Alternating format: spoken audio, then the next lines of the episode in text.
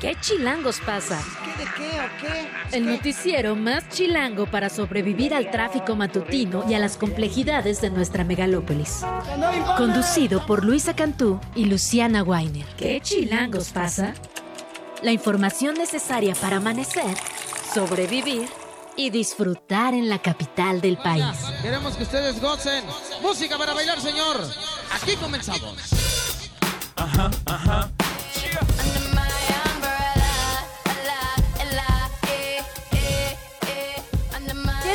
Mañana con un minuto, hoy es martes 20 de febrero y esto es Umbrella de Rihanna que el día de hoy cumple 36 años. Nació, nació en San Michael, Barbados y esta canción es del 2007. Está incluida en el álbum Good Girl Gone Bad. Ay, ¿te acuerdas? También es una canción muy famosa de aquellos Buena. ayeres. Muy buena, muy buenos días, Luciana Weiner. Muy buenos días, 36 años, oye, me faltan 3, solo tengo que vender 250 millones de discos y sencillos en todo el mundo, tengo que hacer 14 canciones número 1, necesito 31 sencillos entre los 10 primeros de Estados Unidos y ya la armé. Teniendo dos bebés. Por cierto.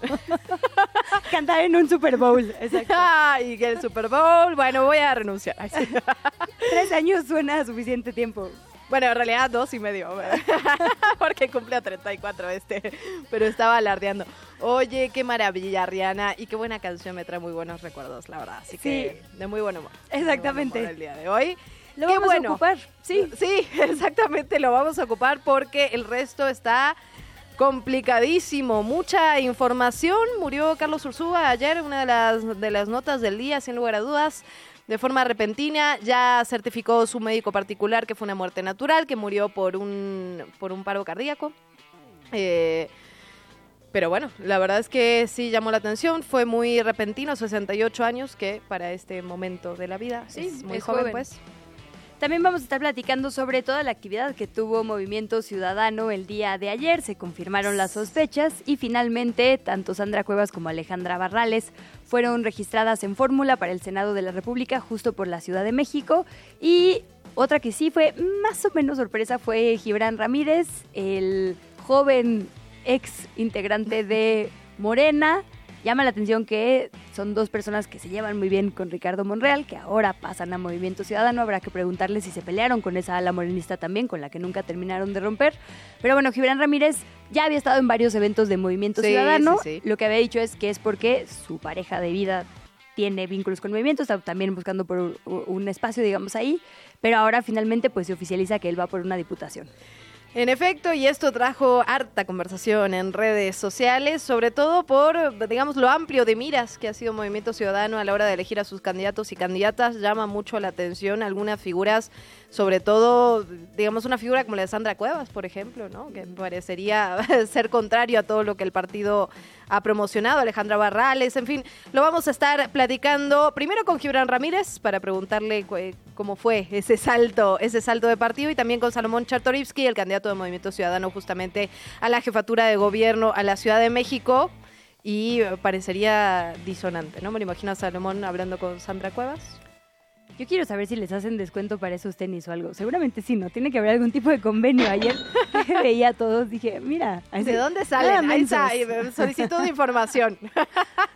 ¿Cuánto se ha gastado en tenis Fosfo Fosfo en Y- Movimiento Ciudadano? ¿Dónde sale ese dinero? Es una cosa ya bastante particular. Ayer no sé si viste, pero bueno, San- eh, Sandra Cuevas y Alejandra Barrales llegaron escoltadas por el mismísimo Dante Sí, Delgado, que las sí, traía sí, cada una del hombro así. Y traía unos lentes fosfo que también yo dije, híjole, necesitamos evaluar este fosfo Pero bueno, ¿te parece si empezamos? Porque hay un montón de información. Venga. Ya lo decíamos, ayer falleció el académico, el economista Carlos Ursúa, quien fue el primer secretario de Hacienda del presidente López Obrador. Recientemente él, rompió con López Obrador, renunció a la Secretaría de Hacienda, se integró posteriormente con el equipo de Xochil Gálvez, estuvo en la marcha del domingo, de hecho, murió a los 68 años. La noticia fue confirmada por su familia a través de un comunicado, así como por la Secretaría de Seguridad Ciudadana, quien detalló que el exfuncionario sufrió un accidente en las escaleras en su domicilio en la Ciudad de México. Eso fue lo que informaron, después hicieron digamos, se dio el, el- parte médico de que Ursúa certificó que su fallecimiento fue una muerte natural, no se va a abrir una carpeta de investigación y evidentemente lo que sí hubo fueron reacciones, reacciones de todo tipo, de funcionarios, políticos, aspirantes a cargos públicos.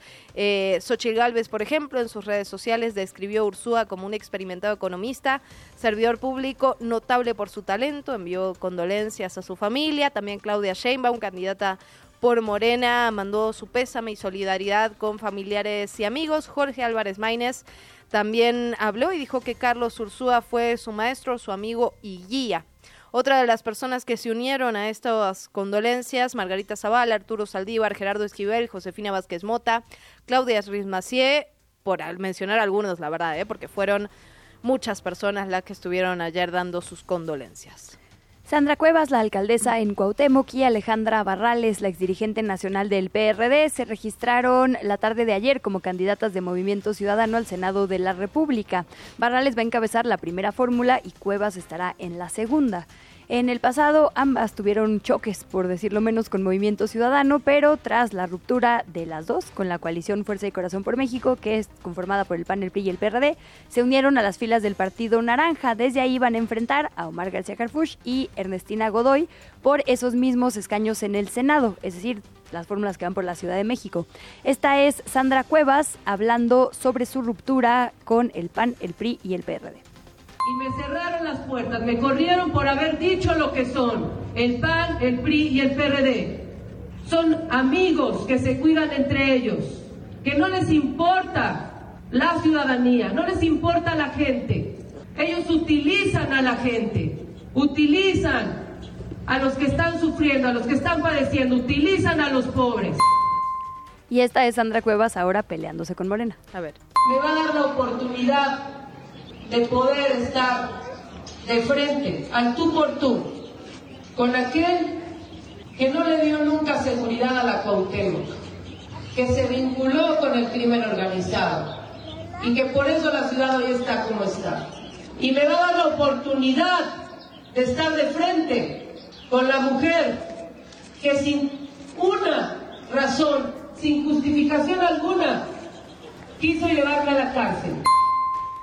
Bueno, por otra parte, horas después de que pasó esto, horas después de las declaraciones, eh, Sandra Cuevas envió ya un documento al Congreso Capitalino para solicitar la licencia definitiva como alcaldesa de Cuauhtémoc a partir del primero de marzo, el día que empiezan las campañas.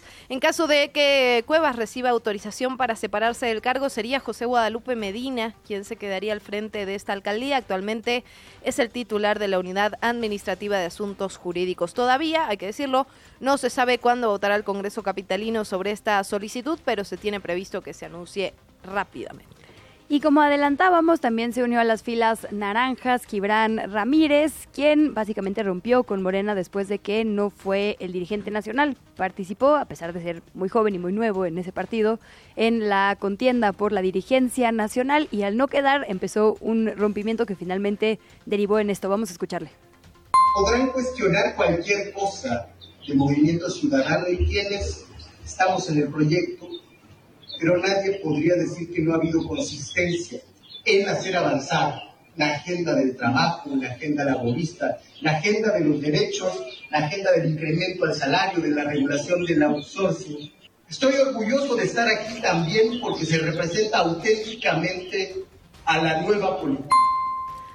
La consistencia del chapulineo efectivamente es la única en la política. Absolutamente, en todos los partidos y todas las personas. En fin, ayer hablábamos justamente de estas sanciones que podría poner eh, línea a los candidatos independientes y eh, hoy podemos confirmar que el Consejo General de Línea acordó ya iniciar una investigación contra Eduardo Verástegui, el ex aspirante presidencial independiente, porque no pudo comprobar la procedencia de 390 mil dólares que vinieron del extranjero para impulsar su recolección de firmas ciudadanas, que por cierto no alcanzó.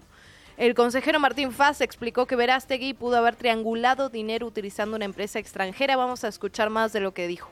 Estamos ante un caso que podría no solo constituir una aportación de una entidad prohibida por la normatividad electoral, sino incluso ante una posible intervención de extranjeros. Aunado a ello, tendríamos que valorar la intencionalidad del aspirante de en ocultar información de las aportaciones a su campaña mediante el testado de su estado de cuenta. Justamente por este tipo de situaciones de fiscalización de dinero que presuntamente Verástegui manejó, ocultó, el INE ya lo multó con 144 mil pesos. El episcopado mexicano publicó un comunicado en solidaridad con las y los participantes de la marcha autodenominada por la democracia de el domingo, este mitin que hubo en el Zócalo capitalino. Dijeron que la Iglesia Católica está comprometida con la consolidación de la democracia e hicieron un llamado a acudir a las urnas el próximo 2 de junio. Y también tenemos que hablar lo que ocurrió en Puebla. Se celebró el 111 aniversario del ejército. El presidente López Obrador destacó el papel de las Fuerzas Armadas durante su sexenio, que nos queda claro a todo el mundo. Mencionó también que tanto el ejército mexicano como la Marina han sido fundamentales para el desarrollo de la cuarta transformación. En su discurso, el presidente afirmó que el ejército y la Marina tienen un origen popular y revolucionario. Vamos a escuchar parte del discurso. En esa transformación, en esta revolución de las conciencias, esta revolución pacífica, ha sido fundamental el apoyo de las Fuerzas Armadas. En temas de inseguridad también, la Fiscalía del Estado de Jalisco confirmó la muerte de otro joven como resultado del ataque armado en Tlaquepaque del domingo con lo que el saldo de esta agresión sube a siete fallecimientos. Se trata de un joven de 15 años de edad que estaba internado en un hospital recibiendo atención médica después de las heridas de bala que sufrió. Hay otra persona herida hospitalizada, se trata de una adolescente que pudo dar versiones muy preliminares. Estas permiten sostener la versión de que el ataque se trató de una agresión directa y no de una riña. Esto a pesar de que por sus heridas y por su condición médica no ha podido declarar formalmente. Escuchamos al respecto al fiscal del estado de Jalisco, Luis Joaquín Méndez. Actualizarles que por la noche madrugada falleció el otro adolescente que estaba lesionado, que el día de ayer se reportó así. Eh, seguimos trabajando en la zona con la identificación o la posible identificación de vehículos causantes. Eh, reafirmarles que se trata hasta lo que tenemos de una agresión directa. Estamos trabajando también con la posible versión de que hayan tenido algún conflicto en algún bar. Entonces la versión que se mantiene es la de una agresión directa. ¿Qué chilangos pasa en el mundo? Julia Navalnaya, esposa del recientemente fallecido Alexei Navalny, aterrizó este lunes en Bruselas para reunirse con los cancilleres europeos. Navalnaya sostiene que el presidente ruso Vladimir Putin dio la orden de asesinar a su marido. Pidió a los cancilleres europeos que endurezcan las sanciones contra el régimen ruso y los países que ayudan a Moscú. Esa, esa mujer, Navalnaya, dijo que seguirá la obra de su esposo porque quiere vivir en una Rusia libre. Aseguró que sería una vergüenza dejarse atarrar por lo sucedido. Y estamos siguiendo prácticamente en vivo la audiencia de Julian Assange en el Tribunal Superior de Londres. Se lleva a cabo este martes 20 y miércoles 21 y es básicamente la última oportunidad, es la apelación que hizo la defensa de Julian Assange para que no sea extraditado del Reino Unido a los Estados Unidos. Hay que recordar que Assange, el fundador de Wikileaks, está enfrentando 18 cargos por haber publicado masivamente archivos militares, cables diplomáticos, toda la información que tiene que ver con los crímenes de guerra que Estados Unidos cometió en múltiples naciones, pero particularmente en Afganistán. Se le acusa por eso de supuesto espionaje y crímenes, digamos, contra la seguridad nacional y podría enfrentar 175 años en prisión. Eh, es por eso que se está tratando de evitar justo este, esta extradición. Es la verdad un tema, digamos, un caso particular, pero un asunto medular para el periodismo, ¿no? Para la verdad, para la libertad. Lo que pase con el caso de Assange creo que podría terminar, digamos, podría marcar un antecedente bueno o terrible para lo que ocurra después con libertad de prensa, con eh, periodistas, comunicadores, eh, y, como dices, ¿no? Es la última oportunidad. Recordemos que estuvo un tiempo en la Embajada de, Ecuador allá en Reino Unido y ahora veremos qué pasa con este caso. Al parecer se va a resolver bastante rápido, ¿no? Ahí se están presentando los argumentos y, es posible que tengamos novedades hoy o mañana incluso. Pues lo seguimos muy de cerca. Ayer justo veía algunos de estos como eh, pues sí, publicaciones o infografías que se comparten y es como reveló corrupción, crímenes de guerra, violaciones a derechos humanos y el que está en la cárcel es él y no quienes las cometieron, ¿no? Un poco eso es lo que está en juego, vivir en un mundo que permite que esas cosas sucedan. Absolutamente. Estaremos dándole seguimiento a este tema. Mientras tanto, volvemos a nuestra querida Ciudad de México. ¿Qué pasa con el clima? ¿Cómo nos vestimos el día de hoy? Escuchamos el reporte con el meteorólogo Juan Antonio Palma. ¿Qué chilangos pasa con el clima?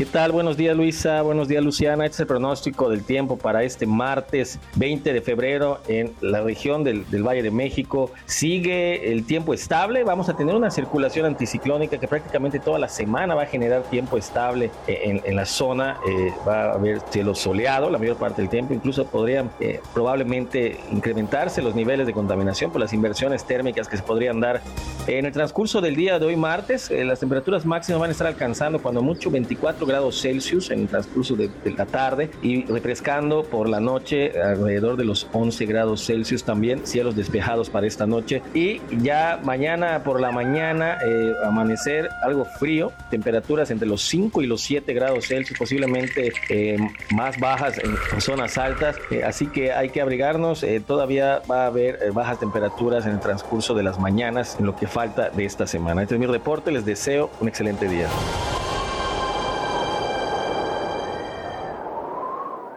La entrevista. ¿Ya estás grabando? Como le adelantábamos, ayer Movimiento Ciudadano anunció varios nuevos fichajes, entre ellos el exmorenista Gibran Ramírez, a quien le agradecemos mucho que esté por acá en estos micrófonos para conversar con nosotras. ¿Cómo estás, doctor? Bienvenido, buenos días. Hola, pues muy contento de hablar con ustedes, la verdad. Muchísimas gracias por este por este tiempo y por esta llamada. Preguntarte de inicio, doctor, ¿Cómo fue el rompimiento con Morena y hace cuánto que ya llegaste a Movimiento Ciudadano? Bueno, el rompimiento con Morena es pues ya de varios años.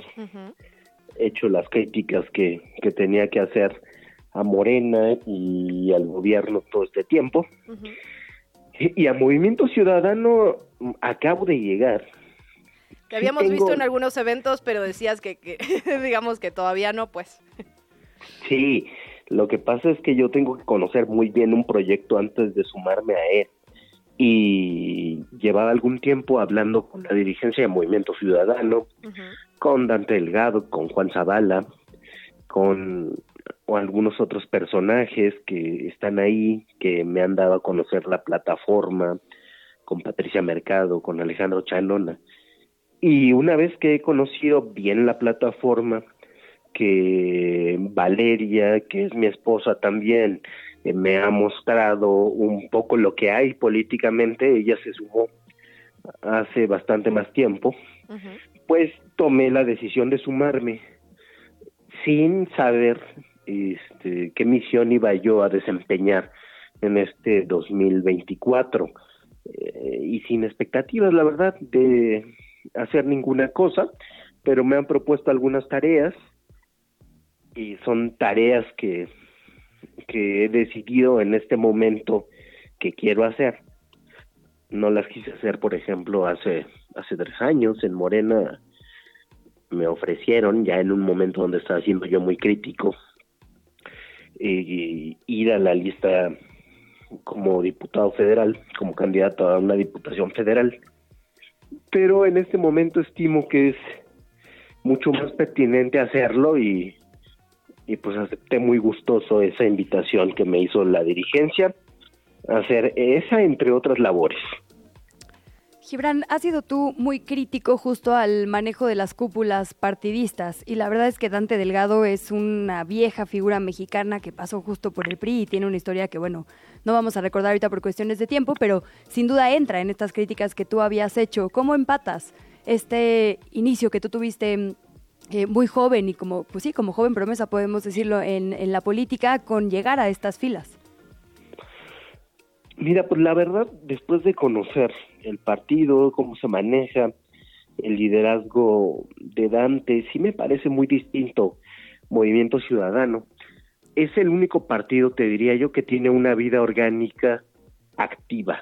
Es bien raro porque parece como del siglo XX, un lugar donde se discute programa político y se hacen libros de eso eh, y los desacuerdos se resuelven entre algunos militantes, donde sesiona el Consejo, la Comisión Permanente, la Comisión Operativa. He estado en todas esas discusiones, he visto los desacuerdos, eh, a veces duros con, con la dirigencia, y, y eso pues no lo había visto en otro lado.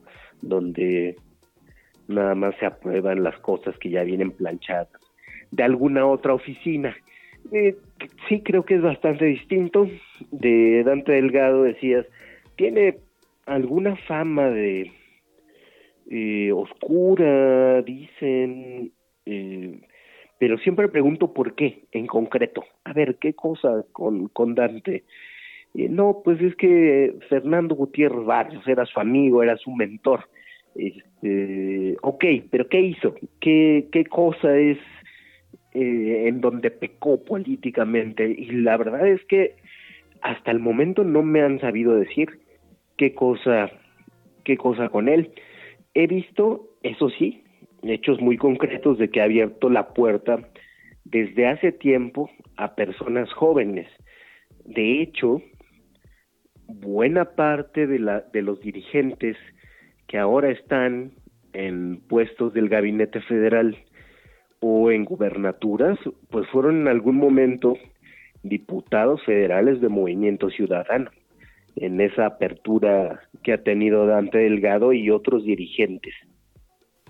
Gibran, nos quedan dos minutitos antes del corte, solo preguntarte, ¿se puede empatar la agenda con figuras que parecerían, digamos, muy lejanas ¿no? a, lo que tú has expresado en los últimos años? Pienso en Sandra Cuevas, en Gustavo de Hoyos, en Alejandra Barrales, es decir, ¿hay manera de empatar esa agenda? Estoy seguro de que sí, porque ya ha pasado. Está Samuel García, que pues no diríamos que es una persona de un discurso público ardientemente socialdemócrata. Sin embargo, en la Cámara de Senadores votó con la bancada las iniciativas de la bancada que han sido muy de izquierda. Nadie podría negar que en este sexenio quien ha mantenido viva la agenda laborista ha sido Movimiento Ciudadano, sobre todo en los tres primeros años de la administración, donde el presidente de la República decidió hacerle más caso a Carlos Salazar que a los sindicatos, es decir, al presidente del Consejo Coordinador Empresarial, eh, y cuando tuvo una mayoría, mandó una reforma de pensiones absolutamente neoliberal, eh, mientras se proponían otras cosas desde la bancada de Movimiento Ciudadano, bueno, pues los senadores, los diputados acompañaron esas propuestas. Es decir, la plataforma no solo está en los documentos básicos como adorno, sino que se hace respetar. Y si Gustavo de Hoyos y cualquier persona, eh, si Sandra Cuevas se quiere sumar a esa plataforma, bueno, yo creo que hay que dar la bienvenida, eh, sobre todo cuando tenemos muestras de que esa agenda va a avanzar y, de que no sucede lo mismo que en otros sitios donde se desnaturaliza la agenda por sumar a personas que traigan poder y dinero. Pues Gibran Ramírez, muchísimas gracias por esta primera conversación de saque. Seguro serán muchas rumbo el próximo 2 de junio, así que buen día y bienvenidos a estos micrófonos. Buen día, hasta luego. Qué gusto hablar con ustedes. Muchísimas gracias, Gibran Ramírez. Nos vamos ahora antes de irnos a la pausa. Ramírez, porque a ver, mi pecho no es bodega. A ver. Fernando Gutiérrez Barrios fue el director federal de seguridad en el periodo de Díaz Ordaz. Nada más porque dejamos eso como al aire, yo sí diría, el pecado es, el batallón Olimpia le respondía, no a Dante, que fue su hombre cercano, pero sí a Gutiérrez Barrios, ¿no? Hay que contextualizar cuando hablamos de cosas tan delicadas. Pero bueno, él dice, aún así MC funciona diferente, habrá que verlo. Muchísimas. Eh, ahora sí, 7 con 25. Pausa y volvemos. ¿Qué chilangos pasa? Regresamos. La entrevista. Seguimos con este tema, hablábamos hace unos minutos con Gibran Ramírez, ahora vamos a platicar con Salomón Chartorivsky, candidato de Movimiento Ciudadano a la jefatura de gobierno de la Ciudad de México, para tratar de entender estos movimientos que ha habido en el Movimiento Ciudadano. Salomón, candidato, bienvenido. Hola Luisa, Luciana, la saludo con enorme gusto. Igualmente, candidato, muy buenos días. Pues la obvia, ¿no? Sandra Cuevas, Alejandra Barrales, Gibran Ramírez. ¿Cómo está el partido posterior a estos nuevos fichajes? Bueno, el Movimiento Ciudadano ha estado siempre abierto a reclutar talento, a fortalecerse, a ser parte del gran colectivo de hombres y mujeres, sobre todo muchísimas mujeres jóvenes aquí en la Ciudad de México, que han emprendido una lucha frontal de causas desde hace ya varios años y pues damos la bienvenida a, dos mujeres valientes con Alejandra Barrales. Tengo una larga historia este, de, colaboración, de trabajo. Trabajamos juntos cuando ambos éramos veinteañeros en el gobierno de Michoacán en la parte de combate a la pobreza. Hace ya muchos años, este, que no me escucha Alejandra. este, eh, Sandra Cuevas pues rompió, rompió con, con los políticos que le estaban asusando, acosando eh, políticamente. Y Gibran, pues es un hombre inteligente, valiente, de causas, con el que comparto principios. Eh, y pues entonces el movimiento se, se ve sumamente fortalecido para ir con todo a partir del primero de marzo. Salomón, entendiendo que, digamos, la diferencia de opiniones son normales dentro de, una, de un movimiento, dentro de un partido, pero ¿se vale todo? Es decir, o sea, pienso, por ejemplo, en Sandra Cuevas, ¿no? Como un ejemplo que ha coqueteado con la ultraderecha, digamos, que tiene posturas realmente muy diferentes a las que creo, al menos digo yo, que, que tú tienes. ¿Se vale esto? ¿Se empatan las agendas? Bueno, la agenda de movimiento ciudadano, las causas, nuestro ideario, la ideología, eh, las libertades que defendemos, la socialdemocracia que perseguimos, es inamovible, vaya, eso está en nuestros estatutos, eso está en el registro que hicimos ante el Instituto Electoral de nuestro programa de gobierno y eso es inamovible. Este, fuera de ello, pues es normal que haya gente que tenga diferencias de opinión, siempre y cuando esas diferencias de opinión no transgredieran en el momento de tener que legislar o hacer política pública las causas del movimiento y en ese sentido este, estoy seguro que a quienes estamos sumando este, comparten y compartirían, insisto, en el legislativo o en materia de política pública, las causas de Movimiento Ciudadano que son de libertades, de no prohibiciones y de socialdemocracia. Eh, Salomón, veía un tuit de Rodrigo Cordera, que es el aspirante a Benito Juárez de ustedes del Movimiento Naranja, y decía textualmente, todos tenemos límites, Sandra Cuevas no debe tener cabida en un proyecto progresista de derechos y libertades. Eh, si se confirma, el lunes comunicaré mi postura, o sea, ayer. Mi trabajo político es para que logremos un estado de bienestar, no se trata de cargos, es por la dignidad. ¿No hay eh, sismo, digamos, internamente? ¿No hay posturas en contra? Pues posturas encontradas y tensión siempre. Yo creo que lo importante en política, en donde quiero insistirlo, es siempre cuando uno lo que se está jugando es el poder, nada más y nada menos. Antes se resolvía con guerras, ahora se resuelve con política. Claro que hay tensión, pero el tema es cómo uno eh, lleva esas tensiones a buen puerto. Este, y estoy convencido que en este caso en particular el, el, bien mayor y las causas que perseguimos y la posibilidad eh, real que tenemos de ganar la Ciudad de México eh, es, es lo que priva, insisto, y en ningún momento, en ningún momento vamos a comprometer nuestras causas y nuestros principios. Salomón, déjame preguntarte directamente por, eh, por, Marta Tagle. La verdad es que llamó un poco la atención que no haya aparecido en ninguna de las listas, eh, que, que, no esté más presente en Movimiento Ciudadano, porque parecía encarnar todo esto que, que, tú mencionas sobre el eje rector del movimiento, del partido. ¿Qué ha pasado ahí? Pues Marta, yo la respeto, la, la, la admiro muchísimo, es mi colega, es mi compañera y los últimos dos años ella fue pieza muy importante para llevar a cabo todo el, proyecto programático de Movimiento Ciudadano, pues ella es parte, es este, fundadora de Movimiento Ciudadano y, pues siempre lo será. Salomón, preguntarte cuál es el cálculo ya, digamos, político que están haciendo ustedes. ¿Qué le suman estos perfiles? ¿Tienen, digamos, trabajo territorial, bases? O sea, ¿por qué creen que les brindarían votos? Nuevamente yo insistiría Alejandra Barrales no solo es una mujer de lucha, sino es una mujer que ha consolidado su lucha política en la Ciudad de México.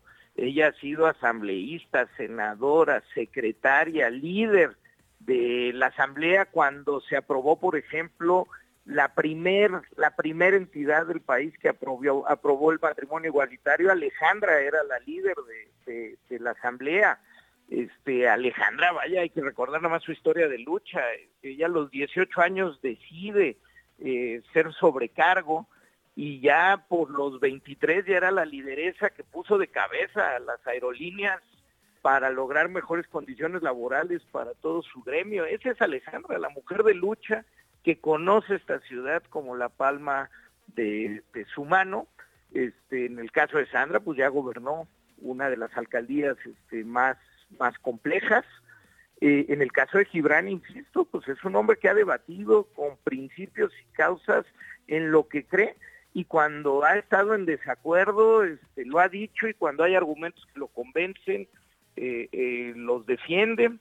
Es decir, yo creo que, son sumas muy valiosas, pero insisto, se suman a un colectivo. En el colectivo, pues estamos muchísimos más, vaya, está Patricia Mercado, está Malea García, está Rocío Banquels, tenemos deportistas este, eh, eh, como Adrián Chávez, el exportero del América, que será nuestro candidato en, la alcaldía Xochimilco, tenemos a Rodrigo Cordero, ya dijiste, a, Sofía Margarita Provencio, que será nuestra candidata en Coyoacán, Antonio Carvia, que estará en Miguel Hidalgo, este, a Luis Alpizar, que estará en Azcapotzalco. Tenemos un cuadro completísimo para no solo ser muy competitivos, este, Luisa Luciana, sino para ganar la ciudad. Y déjenme darles otro dato que creo que puede ser interesante para el auditorio. Realmente nos hemos tomado en serio de abrir el proceso a la ciudadanía. Eh, la mayoría de las candidaturas, más de la mitad, no son militantes de Movimiento Ciudadano. Y más de la mitad de las candidaturas son de personas menores de 35 años. Otro asunto creo que es interesante, es la primera vez en la historia, si mi memoria no falla, en que las dos fórmulas al Senado en un estado son dos mujeres. Creo que esas son cosas este, que, que, pues debemos de poner este, en, en la mesa en estas discusiones amplias en donde por supuesto puede haber diferencias de opinión, se respetan, se escuchan, se estiman eh, y al final de cuentas pues creo que salimos fortalecidos. Iremos platicando con cada una de esas candidaturas que ya nos comenta Salomón. Sabes que nos interesa particularmente la Ciudad de México, así que estaremos recorriendo alcaldías muy pronto. Agradecerte como siempre por tu tiempo. No, hombre, este, el movimiento Chilango le agradece a, la radio que es casi nuestra, Radio Chilango. que nos den siempre la oportunidad. No, hombre, muchísimas gracias, de verdad. Muy buenos días. Te invitamos a seguir la conversación en redes sociales. Nos encuentras en TikTok, Instagram y Facebook como arroba que chilangos pasa. Y en Twitter desde la cuenta de Chilango, arroba chilango.com. Seguimos en nuestra amplia cobertura sobre agua en la Ciudad de México. Ya hablamos sobre la cantidad disponible o no disponible y ahora queremos hablar sobre la calidad. El reportero Miguel Ángel Teposteco Rodríguez publicó una investigación al respecto en MX y le agradecemos muchísimo que esté por acá para compartirnosla. Muy buenos días, Miguel Ángel. Muy buenos días, un saludo a ustedes y a su auditorio. Muchísimas gracias por esta comunicación. Preguntarte, Miguel Ángel, tú dices en, en, tu reportaje, así digamos, de inicio, no solo es una cuestión de falta de agua, sino también de contaminación aquí en la capital. Cuéntanos un poco qué has encontrado al respecto. Pues bueno, hay una eh, hay un elefante en la habitación, ¿no? Eh, ya sabíamos de hace unos años que había problemas en el Cutzamala y había problemas en el abastecimiento de agua de la Ciudad de México, pero eh, también, y eso lo puede observar la ciudadanía, hay un fuerte problema de contaminación en los, en los cuerpos de agua externos, superficiales. a esto nos referimos con los cuerpos que están a simple vista, eh, porque también recordemos que hay eh, cuerpos de agua subterráneos, ¿no? Entonces los cuerpos superficiales eh, tienen un grave problema de contaminación. nosotros revisamos en transparencia en la Conagua el registro de nueve cuerpos de agua, digamos generales, seis de ellos están contaminados, que van desde una contaminación moderada a una contaminación grave y pues la verdad es que es, bastante poco comentado, ¿no? Estos ríos, eh, para mencionarlo rápido, es el río Slava, los contaminados, es el río Slava, eh, Arcos, eh, San Nicolás, Totoloapan, río Slava 2, el sistema lacustre de ejidos de Xochimilco y San Gregorio Atlapulco 2, el sistema de lacustre de ejidos de Xochimilco y San Gregorio Atlapulco 1 y el río Buenaventura. y pues estos tienen contaminaciones desde materia fecal hasta pues una buena cantidad de químicos que pueden afectar la salud de la ciudadanía. Miguel, justo ayúdanos a entender estas clasificaciones. Ya nos contabas que van desde excelente, buena calidad, hasta fuertemente contaminados. Esto que nos describes es lo que la sustancia, digamos, que los contamina. Pero de acuerdo a esta clasificación, ¿cuáles son los riesgos para quienes, bueno, bueno, para quienes transitan por ahí y para flora y fauna y para todo el entorno? Pues bueno, depende mucho. Eh, hay que recordar que el, digamos los, los expertos eh, miden la cantidad del agua eh, por muchos factores, ¿no? De hecho, cuando tú consultas este esta clasificación, pues a veces es simplemente por metales pesados, por este, por cuestiones incluso de, de peso eh, general del agua, ¿no? Pero por ejemplo, eh, hablemos de flúor, ¿no? Eh, los fluoruros que están dentro del agua, pues también pueden causar, por ejemplo, según algunas investigaciones, susceptibilidad a enfermedades renales o cáncer, pueden afectar incluso el desarrollo del cerebro y la reducción del, bueno, de algunos, algunas facultades cognitivas en los niños en edad escolar, dependiendo, pues, de si, de si antes de ser gestados, pues tuvieron este como pues algún tipo de, contacto sus madres, ¿no? Sus padres con esto, ¿no? Igual, por ejemplo, el magnesio, el magnesio, eh, pues también tiene como algunos eh, problemas, por ejemplo, de alta toxicidad eh, y que también se ha encontrado en el agua, en algunos cuerpos de agua dentro de la ciudad, ¿no? En altos niveles puede dañar el desarrollo del cerebro en bebés y niños pequeños, afectando la memoria, la atención y problemas motores. Eh, y pues eh, hay que recordar que el magnesio se, eh, absorbe fácilmente en el cuerpo, ¿no? Y sobre todo en el agua potable. Hay tres puntos que tú pones como los críticos, los ejidos de Xochimilco, San Gregorio, Atlapulco, el 1 y el 2, y el río Buenaventura. Estos son, digamos, los que están en, categoría más alta de contaminación. pues son los que están en Xochimilco, digamos, las dos eh, alcaldías que tienen estos problemas, mm, serios problemas, son la Magdalena Contreras, eh, recordemos también, hay que, no hay que dejar de decirlo, gobernada por eh, Luis Gerardo Quijano y Xochimilco gobernado por eh, José Carlos Acosta Ruiz, ¿no? Entonces, depende mucho la clasificación, por eso es de contaminado a muy contaminado, pero sí por los ríos de Xochimilco, estos últimos tres que mencionas, sí están muy contaminados, incluso ustedes, si, si, si, la ciudadanía hace un pequeño recorrido por los cuerpos de agua, que también eh, sabemos que son patrimonio de la humanidad y también tienen este, una eh, pues una historia cultural importante en la ciudad, eh, pues están llenos de basura, ¿no? incluso a mí me ha tocado trabajar por ahí y ver cómo la gente tira pues cubetas de, de jabón, de de cualquier químico pues sin, sin que el gobierno haga nada. Pues impresionante, la verdad, todo lo que nos pones sobre la mesa, Miguel Ángel. La verdad es que son cuestionamientos que tenemos que hacerle a las personas que van a buscar un lugar de elección popular este verano, justo en esas alcaldías, en el gobierno central. Es un tema literalmente de vida o muerte, como bien nos cuentas. Gracias por haber venido a este espacio. Te leemos en MX y nos quieres dejar alguna otra red social donde vemos más de tu trabajo. Sí, eh, estoy en Twitter exactamente así como Miguel Teposteco y en Twitter como Ciudad de Luz, así todo junto, eh, y pues cualquier cosa a sus órdenes. Muchísimas gracias, Miguel Ángel. Un abrazo, micrófonos abiertos para ti. Muchas gracias, hasta luego. Gracias. La entrevista.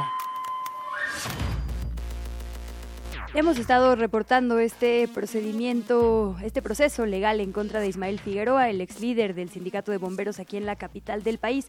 Y vale la pena detenernos en esta figura. ¿Quién es Ismael Figueroa? ¿Cómo acumuló tanta poder, tanto poder? ¿Cuáles son estas acusaciones que se están haciendo en su contra? ¿Por qué nos importa que se usen facciosamente los sindicatos? De todo ello vamos a platicar con David Fuentes, quien es periodista del Universal y a quien le agradecemos muchísimo que esté por acá también. Muy buenos días, David, bienvenido. Buenos días, es un placer saludarte a, ti y a tus eh, radioescuchas. Aquí a la orden. Muchísimas gracias. David, puedes preguntarte de inicio, de saque, cuéntanos un poco más sobre Ismael Figueroa, hagamos un, eh, un, recuento rapidísimo de, cómo llegamos hasta este momento, cómo llegó a tener tanto poder, llevaba varios, varios años ya eh, prófugo. Haznos, ayúdanos a recordar un poco la historia de Ismael Figueroa. Sí, eh, pues es, eh, Ismael Figueroa es, de estos eh, personajes que uno en ocasiones justamente no logra eh, entender cómo, cómo llega a amasar eh, tanto poder, eh, cómo llega a establecerse por mucho tiempo en este sindicato, ¿no? Hay que recordar que creció bajo la sombra del, del, del PRD capitalino y pues bajo la sombra del entonces jefe de gobierno Miguel Ángel Mancera. Este Ismael Figueroa, de momento, solamente para, para, para darnos una, una idea, es investigado por 11 carpetas de investigación que tiene actualmente la Fiscalía Capitalina en su contra. De estas eh, carpetas, eh, solamente y hasta, hasta el momento tres le han imputado. Estamos hablando por delitos que van desde em, acoso sexual, desde eh, malversación de, de, recursos que pertenecían al sindicato y pues de corrupción. Hay que recordar que hay diversas denuncias en contra de Ismael porque pues él vendía las eh, plazas de, bombero y otros eh, puntos importantes y plazas para trabajar en la Ciudad de México. Y eh, derivado de esto, ustedes recordarán que incluso sufrió un atentado, un atentado pues que dejó mucho que desear porque pues él incluso estuvo sospechoso el atentado y, la fiscalía en, aquella ocasión pues em, dejó a ver que posiblemente se trataba de un, de incluso de un eh, posible autoatentado, ¿no? En esa ocasión se detuvo a una eh, persona que pues dio a conocer el motivo de esta agresión. Esta persona aseguró que pues eh, Ismael Figueroa le había vendido pues unas plazas para él y para algunos de sus familiares, nunca las cumplió y eso obviamente derivó en una molestia eh, pues que le ocasionó a, a, esta persona y lo atacó en un restaurante de la Condesa cuando Ismael estaba con otros dos bomberos. Luego de ese atentado, pues obviamente las autoridades voltearon a ver quién era este personaje personaje, eh, creyeron a esta persona e iniciaron una serie de investigaciones y se dieron cuenta que dentro de el propio eh, sindicato y dentro de la propia, eh, dentro del cuerpo de, bomberos, pues hacían falta muchos recursos. Hay que recordar que en ese tiempo los bomberos empezaban a reclamar que no tenían el equipo necesario, que no que, que, no se les dotaba de, de, de los de las herramientas útiles, que ya tenían todo este equipo muy obsoleto, que en ocasiones no salían a, atender las emergencias porque simple y sencillamente las unidades pesadas no tenían gas. Y fue cuando la autoridad empezó a escarbar y se empezó a dar cuenta que había un problema grave en ese en, en, el departamento eh, de bomberos.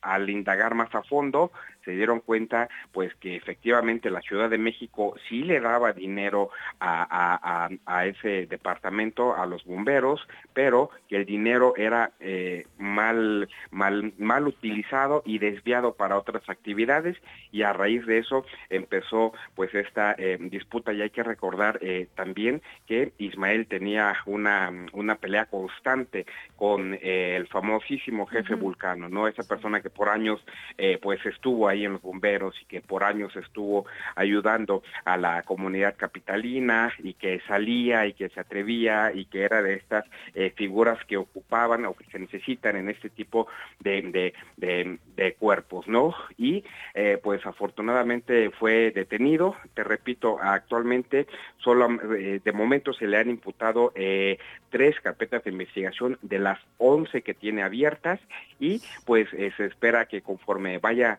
avanzando la indagatoria, que conforme se vaya abriendo este proceso, pues se den a conocer eh, figuras importantes que, como se dice comúnmente, eh, apadrinaban o eh, avalaban el, el, el, operar de, de, Ismael Figueroa al frente del Departamento de Bomberos, ¿no?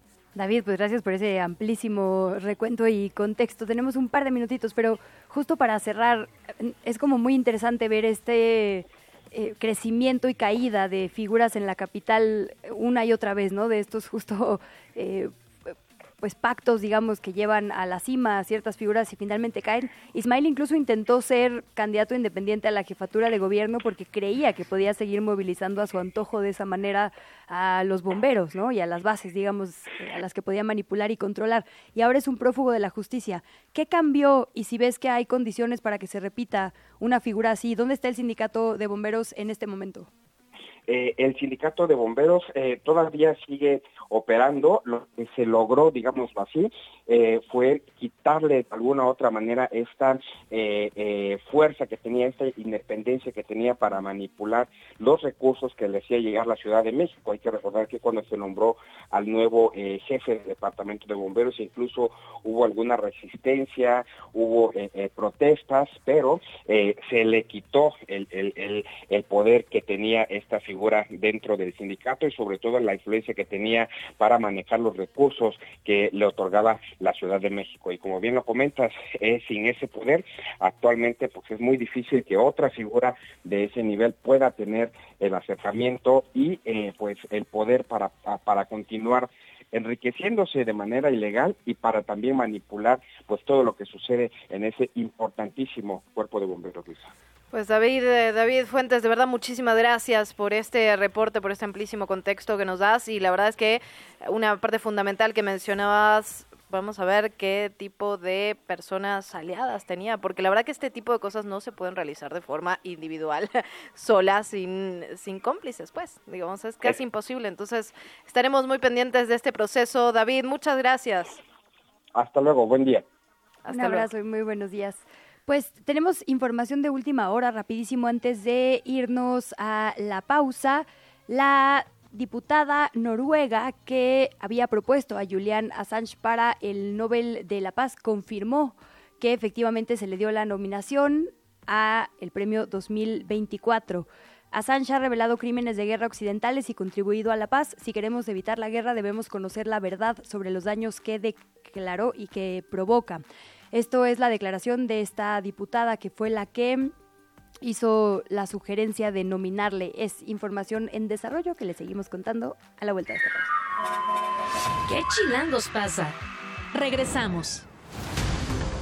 7 de la mañana, 59 minutos. Estamos de regreso en ¿Qué chilangos pasa? Hablemos de microsismos. Hemos estado platicando con eh, vecinos que tuvieron afectaciones directas en sus hogares. Lo hemos estado abordando de diferentes maneras. La última información es que los vecinos de las alcaldías Benito Juárez y Álvaro Obregón, específicamente de la zona donde se encuentra justamente esta falla identificada como Plateros Miscuac, se reunieron ayer con la titular de Protección Civil, con Miriam Ursúa. En esta reunión se acordó realizar mesas de trabajo en las que se van a exponer problemáticas, digamos, muy particulares con el objetivo de identificar y mitigar los posibles riesgos. A estas mesas también se va a sumar representantes de SACMEX, del Instituto de la Vivienda, del INVI y de la Comisión para la Reconstrucción y la Procuraduría Social, la PROSOC. El encuentro se da lugar después de la presión de vecinos y vecinas, ya lo decíamos, por recibir respuesta ante todo esto que ha ocurrido, las afectaciones que han tenido y la falta de respuesta de las autoridades. Ayer entró en vigor la ley Malena, es una reforma al Código Penal de la Ciudad de México que castiga los ataques con ácido en la capital, es decir, los eleva a el grado de intento de feminicidio y no se castigan o persiguen como lesiones.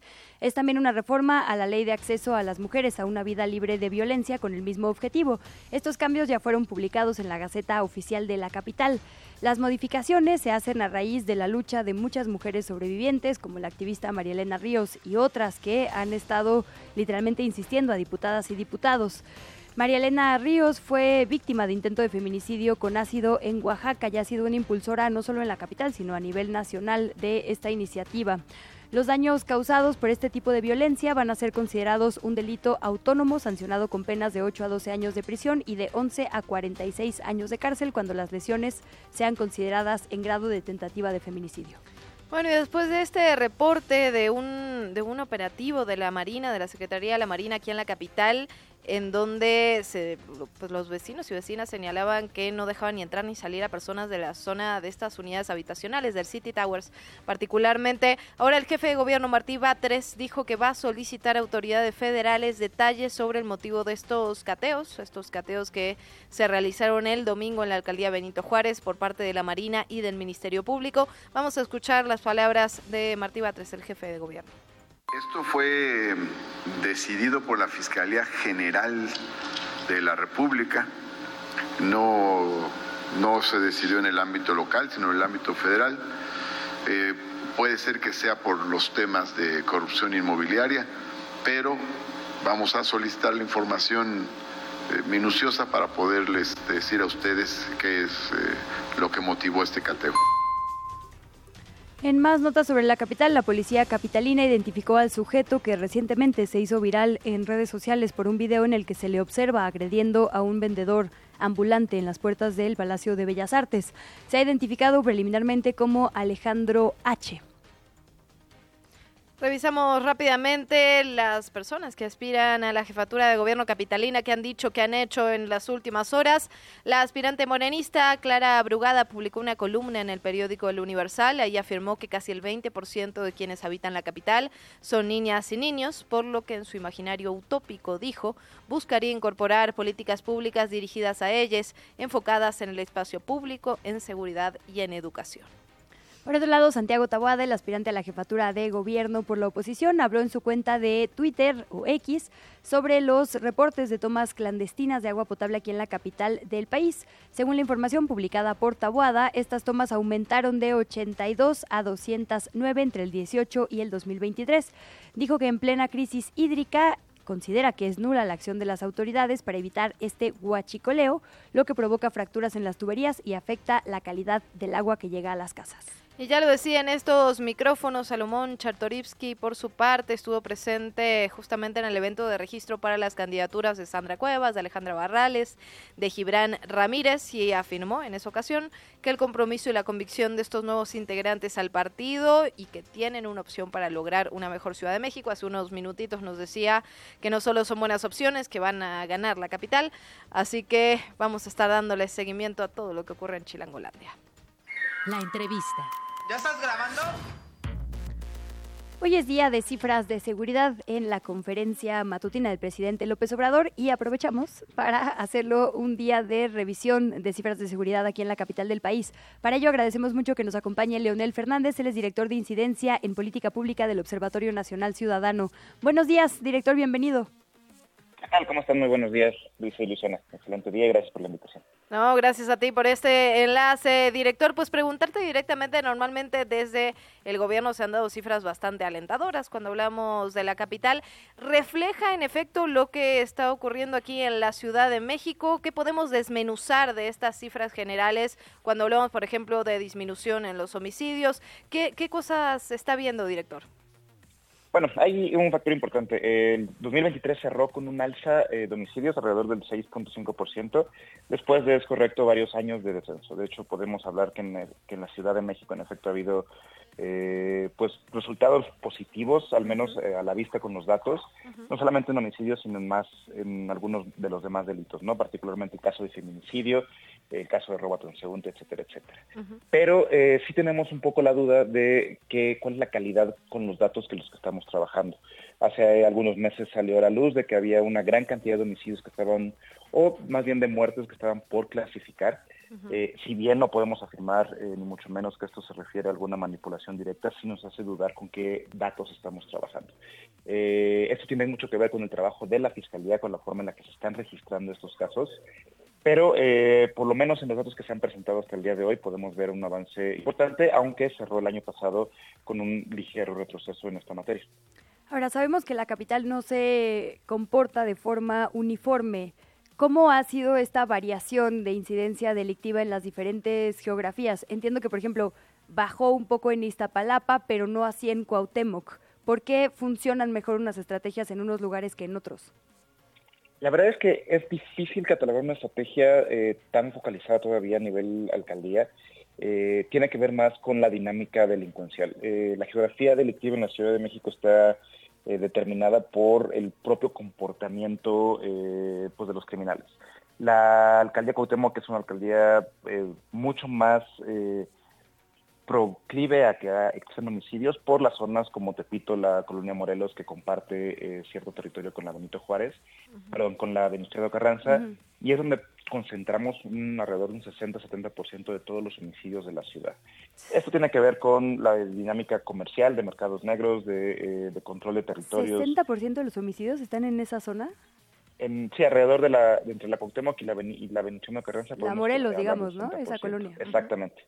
Morelos, Tepito, Guerrero, toda esta zona concentra un porcentaje muy, muy importante de los homicidios.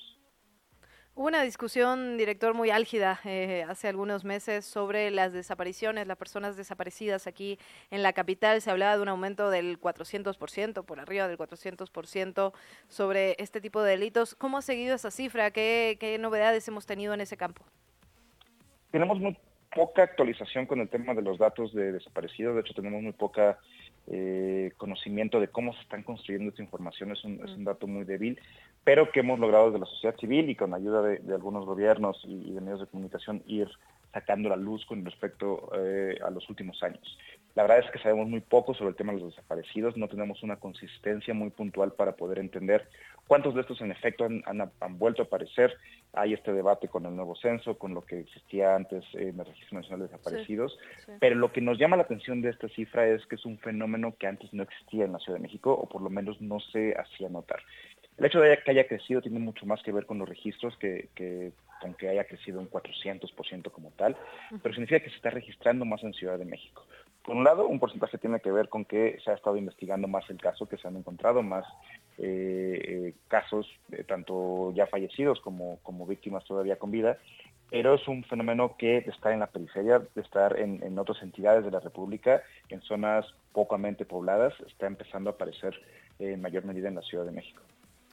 Preguntarle también por, eh, pues se ha hablado mucho, digamos, de esta estrategia actual sobre, digamos, prevención focalizada. Eh, este programa, digamos, Alto al Fuego de, esta administración y, y, también, digamos, el trabajo conjunto justo para evitar la delincuencia, ¿no? La prevención.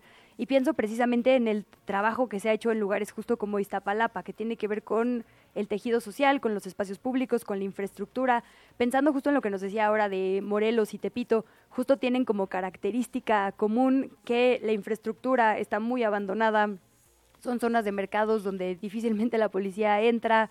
Es decir, hay una relación directa entre atención y justo infraestructura, parques, eh, digamos, resarcimiento del tejido y delincuencia. Entonces, ¿cuál tendría que ser la lección, digamos, que, que aprendimos en la capital con estas cifras? Eh, sí, totalmente. es un tema eh, que ha sido parte de los resultados importantes de, de, esta administración, que han volteado a ver el tema de prevención del delito y que eh, ha sido muy funcional en muchas de estas alcaldías, en muchas zonas en específico. De hecho, algo muy positivo sobre, sobre el trabajo en su momento del secretario Mar y ahora del secretario Pablo ha sido poder identificar no solamente a nivel alcaldía, sino a nivel zonas y regiones muy puntuales. El caso de, eh, de la infraestructura y por supuesto de, prevención situacional es un factor eh, que es del todo importante y del todo nos permite identificar no solamente las consecuencias, sino las causas y poder atenderlas desde la raíz. Pero también hablamos de que existen y nos permite ayudar a entender las diferencias entre las regiones, ¿no? Iztapalapa tiene condiciones muy particulares, sí es cierto que tiene condiciones de deficiencia en infraestructura, pero son muy distintas a las que suceden en el caso de Tepito y La Morelos, ¿no? De la zona centro eh, de la ciudad. Esto tiene que ver con también las dinámicas, eh, sobre todo de mercados negros, y de comercio ilícito que suceden en, las diferencias de cada una eh, de estas. Pues muy bien, director, agradecerle de verdad este este zoom ¿no? a las cifras, porque a veces nos quedamos solamente con lo que aumenta, con lo que baja, pero hay que ir un poquito más allá, a ver cuáles son las causas, qué nos dicen estas cifras y sobre todo cómo lo tenemos que ver a mediano y largo plazo. Así que agradecerte muchísimo, Leonel Fernández, director de incidencia en política pública del Observatorio Nacional Ciudadano. Ojalá sea la primera conversación de muchas. Por supuesto, muchas gracias. Y el día de hoy salen las cifras ya oficiales, las publican en algunos minutos en el secretariado. Pueden consultar nuestra plataforma interactiva en delitosmexico.onc.rg.mx alrededor de las 4 o 5 de la tarde. Pues así lo haremos y ojalá podamos hacer un nuevo corte de caja con ellas. Muchas gracias y buen día. Seguro. Igualmente, buen día, gracias por la invitación. Desde la redacción de ¿Qué Chilangos pasa? 8 de la mañana, 11 minutos. Justamente estábamos platicando sobre eh, las personas desaparecidas, lo platicamos aquí en la Ciudad de México, pero hay que ampliar un poco la mira y es un tema al que le hemos estado dando seguimiento y tiene que ver con este nuevo intento de censo de personas desaparecidas en el país. Un nuevo censo que ha generado muchísima controversia y que ha generado muchísimo trabajo periodístico también sobre personas que están desaparecidas, cuyos familiares están buscándolos activamente y que aún así han sido borrados de un plumazo de este, de este registro. Vamos a platicarlo con Angie Molina, periodista de Que Chilangos pasa, por supuesto, amiga y compañera. Angie, ¿cómo estás? Hola, muy buenos días, Chilangas. Así es, la lucha contra la eliminación de fichas de búsqueda de personas desaparecidas continúa. Delia Quiroa, fundadora del colectivo 10 de marzo, comentó que son 1.190 personas las que no se encuentran en el nuevo registro nacional de personas desaparecidas o no localizadas que ordenó el presidente Andrés Manuel López Obrador y que siguen sin ser encontradas. Recordemos el caso de José Luis Castillo, quien durante años ha marchado con una lona encima con la foto de su hija, Esmeralda Castillo, con la leyenda No me olviden, falto yo. En todas las marchas, en todas. ¿Perdón? Que digo, que está en todas las marchas, ¿no? Es una persona, digamos, para las que asistimos a las marchas eh, feministas, es una persona conocida y querida, pues. Sí, sí, y se ha vuelto muy viral, ¿no? Justamente por eso, por todos estos años de activismo que ha llevado, ya que su hija desapareció en 2009 y la desaparecieron una segunda vez en el registro en diciembre del año pasado, pero sigue sin estar con su familia. Delia dice que es un holocausto administrativo porque además de admitir la eliminación de estas fichas de búsqueda, crearon nuevas clasificaciones que complican la localización de estas personas. De los casos que hemos documentado nosotros, más las listas que se filtraron, son 1.190 que han sido eliminadas. es como un holocausto administrativo. La comisionada nueva de búsqueda admitió que sí fueron eliminados los registros, pero que fueron puestos en categorías, que en realidad todavía no entendemos por qué los, los catalogaron así, porque al final de cuentas siguen desaparecidos, que no hay datos este, suficientes para la búsqueda, que no se encuentra el denunciante. Pues sí, pero eso no tiene nada que ver, la persona sigue desaparecida, porque nosotros ingresamos el nombre de algunos eh, desaparecidos que estamos buscando y ya no nos aparece su ficha, aparece un anuncio con letras rojas que dice que no se encuentran datos de, de la persona que estás buscando. Las características de desaparición forzada es primero no reconocer la desaparición de la persona y después negarse a proporcionar datos que ayuden a su localización. Y es precisamente lo que está sucediendo. Y es que todas estas personas tienen una ficha de búsqueda, ya sea federal o estatal. Por esta razón, el colectivo 10 de marzo decidió compartir un formato de solicitud de amparo a través de su cuenta de X, la cual pueden encontrar como arroba C1003R, para que otras familias puedan descargarlo y utilizarlo contra la desaparición forzada cometida por el Estado en la integración de las nuevas estadísticas.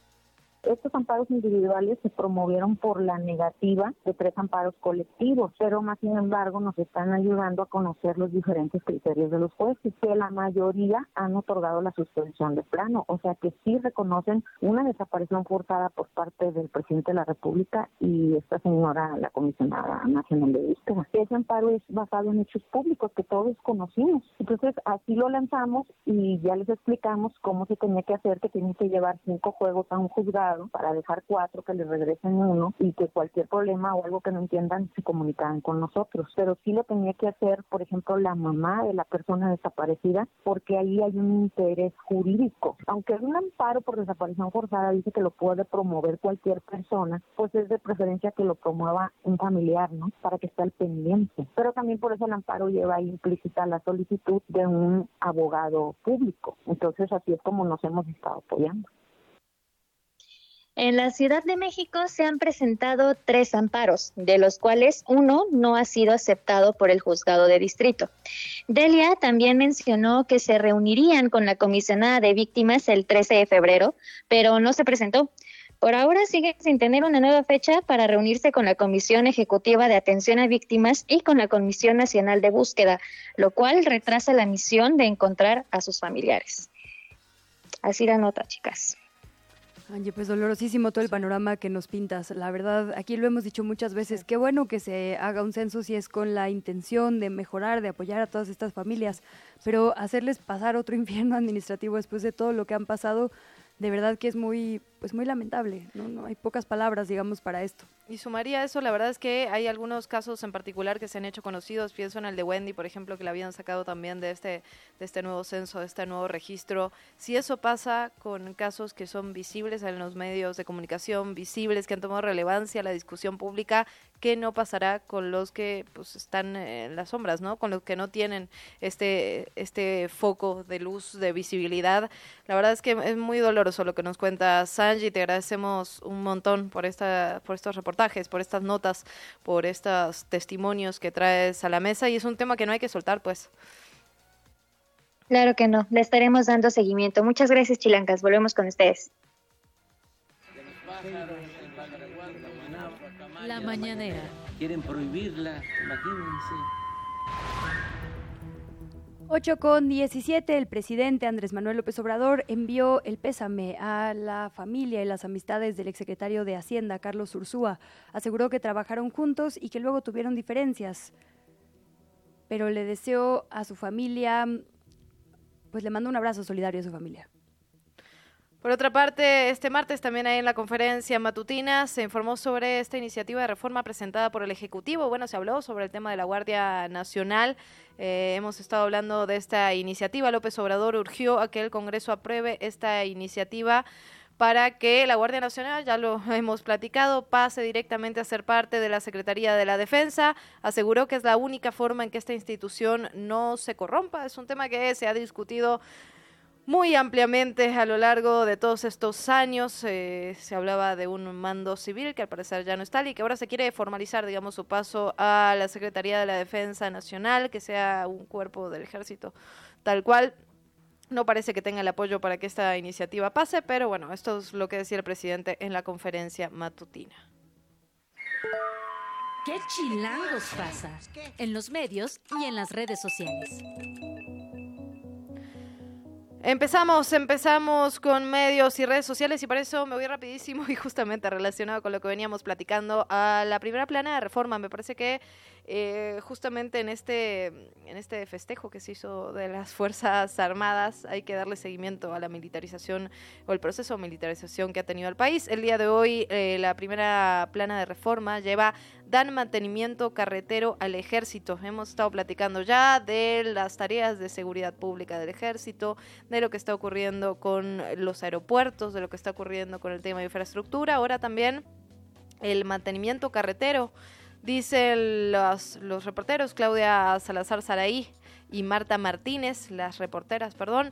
Ahora los militares serán cargo del mantenimiento carretero y tendrán otra gran bolsa millonaria en un oficio girado al secretario de Infraestructura, Comunicaciones y Transporte, Jorge Nuño Lara, el coronel Francisco Javier Gutiérrez Sosa, subdirector de la Dirección General de Ingenieros, le solicita información de los proyectos de mantenimiento carretero considerados para este año voy a citar textual, están citando textual en, la nota, aprovecho la ocasión para hacerle de su conocimiento la instrucción girada por el Ejecutivo Federal en la cual manifiesta que la Sedena apoya en la reparación de carreteras las cuales así lo requieran. Esto lo señala el oficio número 03151-2989 con fecha del 20 de enero. En el oficio le pide directamente a Nunio ¿no? que precise información de estos tramos carreteros, los que requieren mantenimiento, la información general cuántos kilómetros, el alcance, etcétera, etcétera, porque ahora lo va a realizar el ejército. Evidentemente esto implica presupuesto, un presupuesto que ha crecido, que lo hemos estado reportando, que ha crecido para las Fuerzas Armadas en todo este sexenio. No es el único, evidentemente, pero sí ha crecido en este sexenio y que ahora el ejército se hará cargo del mantenimiento carretero. Otra de las notas importantes de mm, a recordar, digamos, un día como hoy, es todo lo que dijo el padre de Julian Assange cuando vino a México. Recordarás ah, que fue por ahí de finales del 2022. Eh, un día como hoy, que justo se oficializa su nominación al Nobel y que en este momento la posibilidad de su extradición a Estados Unidos y por lo tanto una condena de muerte se está discutiendo. Vale la pena recordar eh, este paso de John Shipton por nuestro país. Lo hago en una entrevista que le hizo pie de página Se llama ¿Cuánto miedo tiene Estados Unidos a la verdad? Y dice eh, que John Shipton es un hombre amable, digamos, a pesar de todo lo que le ha pasado a su familia, sonríe y abraza, se le mira contento en su estancia de 10 días en nuestro país. Cuando toma el micrófono hace como pequeños gestos, es decir, es alguien como todavía incómodo, digamos, con los foros. ¿Cuánto miedo tiene Estados Unidos a la verdad? Pregunta al auditorio. Lo de Julián, Julian dice, no es solo un problema de justicia, porque el sadismo maligno, como llama la forma en la que el gobierno de Estados Unidos ha perseguido durante 13 años, en ese entonces 15 ahora, a su hijo, el fundador de Wikileaks, es para él sobre todo un miedo gigante a sus propias verdades.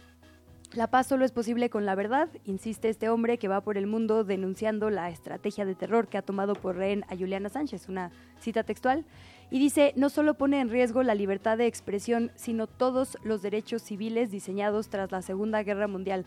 Lo tratábamos de expresar tú y yo de forma no tan bien como John No, Shipton. claramente. Al principio de este espacio, sobre justo por qué nos debe de importar a todas y a todos Julian Assange, ¿no? ¿Qué, qué es lo que está en juego?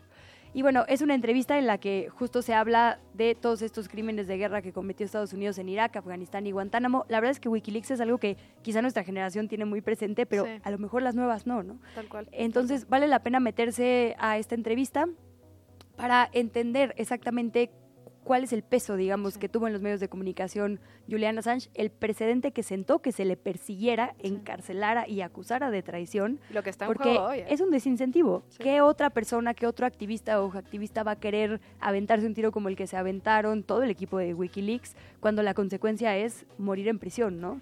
Eh, la persecución, un deterioro de la salud tu brutal. ¿no? familia. Ayer, ayer lo hablaba justamente eso. Y bueno, también valdría la pena en otro momento hablar justo de las traiciones de los gobiernos en algún momento de izquierda que supuestamente lo acogieron eh, y le bueno y le dieron la espalda finalmente. Se llama, eh, insisto, la nota ¿Cuánto miedo tiene Estados Unidos a la verdad? Es un recuento de por qué hablamos hoy de Juliana Sánchez. Rapidísimo, cerramos en Opinión 51 que se suma a este equipo la periodista Lidia Cacho y escribe su primera columna, publica su primera columna eh, ya como parte del equipo fijo de Opinión 51 y obviamente habla de las infancias y de algunas entrevistas que ha realizado ella en Sinaloa con niños y niñas de entre 11 y 15 de años. Dice, hace años, mientras preparaba una serie documental, me entrevisté con estos niños, viajé a Sinaloa para firmar uno de los capítulos y dice, tuvimos que pedir permiso al gobierno paralelo de Estado, a los narcos, aclara, para que no atacaran o secuestraran a mi equipo de rodaje o a mis entrevistados.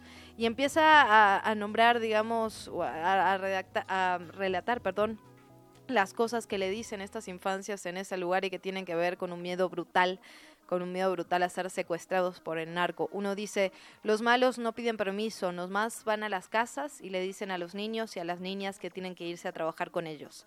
Otro dijo que está mal que digan reclutar, porque en realidad los secuestran con amenazas de dañar a sus familias.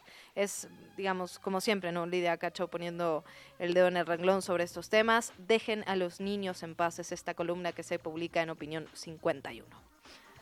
Son las 8 con 25, vamos a una breve pausa y volvemos. ¿Qué chilangos pasa? Regresamos desde la redacción chilango.com. Son las 8 de la mañana con 31 minutos y saludamos con muchísimo gusto a Eduardo Alavés, nuestro colega de Chilango, que nos tiene una buena nueva. Sí. Ahora sí, si está cansado de pagar así las aplicaciones de streaming, hay una nueva opción gratis y desde la UNAM, querido Lalo, bienvenido. Hola, buenas tardes. Sí, efectivamente. Eh, buenos días, eh, buenas tardes yo. Ya estoy Así este, nos pasa dormido todavía. Sí, así nos sentimos. Noches ya. sí. Ya que se acabe la semana. A ver, cuéntanos Bueno. un poquito de qué va esta plataforma. Claro que sí. Eh, pues como ustedes lo mencionaban, la UNAM creó una plataforma que se llama Cine en línea y que se encuentra disponible en la página de internet de la Filmoteca. Esto para acercar su catálogo de películas a la población. Eh, vale recordar que la Filmoteca tiene un extenso catálogo que todavía falta por digitalizar y esta es una forma para acercarlo de manera eh, pues más accesible, ¿no? Como en estos nuevos tiempos.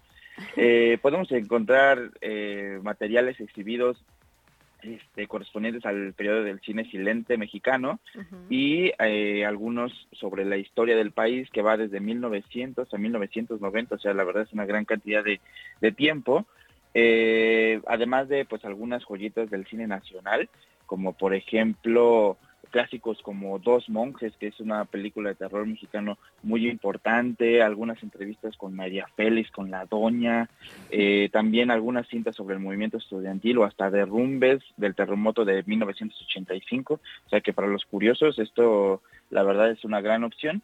Y pues es muy sencillo ingresar a ella, la verdad nada más hay que entrar a la página de la Filmoteca, que es filmoteca.unam.mx, y de ahí hay que irse a la opción de programación para desplegar un menú de opciones y luego le tenemos que dar clic en cine en línea para redireccionar la página. Y ya de ahí es muy sencillo porque pues ya te aparece en todas las opciones y podemos buscar tanto desde los títulos como eh, por algunas este, categorías que tiene la misma filmoteca eh, y pues ya la verdad, nada más ahí será cuestión de los curiosos para que empiecen a descubrir estas joyas que hemos encontrado nosotros y que la verdad es una gran opción sin gastar un solo peso. Y literalmente ya está funcionando, ya podemos buscar, podemos ver una película en este momento. Sí, sí, sí, ya, ya, ya, ya, ahorita ya está, ya está disponible, ya nos este, podemos meter a cualquiera de las, de, las este, publicaciones que tiene y eh, pues ya nada más es de reproducir, agarrarse unas palomitas y un refresco y a disfrutar. Oye, estoy justo viendo aquí, hay México naturalmente, imágenes de la selva lacandona, históricas de Xochimilco, de la mariposa monarca, pero hay una categoría medio peculiar, programas sobre higiene y salud pública, y se llaman la viruela, la tifoidea, así suena como generación traumada por la pandemia, así, nuestra propia categoría de terror, ¿no? Sí, sí, sí, de hecho, eh, sí tiene la verdad algunas este, cositas medio curiosas, pero también pues es muy importante también tener esta memoria eh, fílmica. Yo también la otra vez estuve buscando y encontré algunas cositas como por ejemplo del bosque Chapultepec o cómo se veía la Alameda en 1950, digo, hace pues ya más de 70 años, entonces la verdad sí sí tiene muchas cositas interesantes. Recomendadísima entonces, filmoteca.unam.mx, absolutamente gratis y estamos hartos de pagar. Pero además, ya no pagas por una, pagas por una, por la otra, por la otra, la que te viene con el paquete de quién sabe qué, la que te viene para que después puedas pedir. Ay. Así que una gratuita no viene nada mal, Eduardo, querido. Muchísimas gracias, como siempre, por tu reporte, por la información.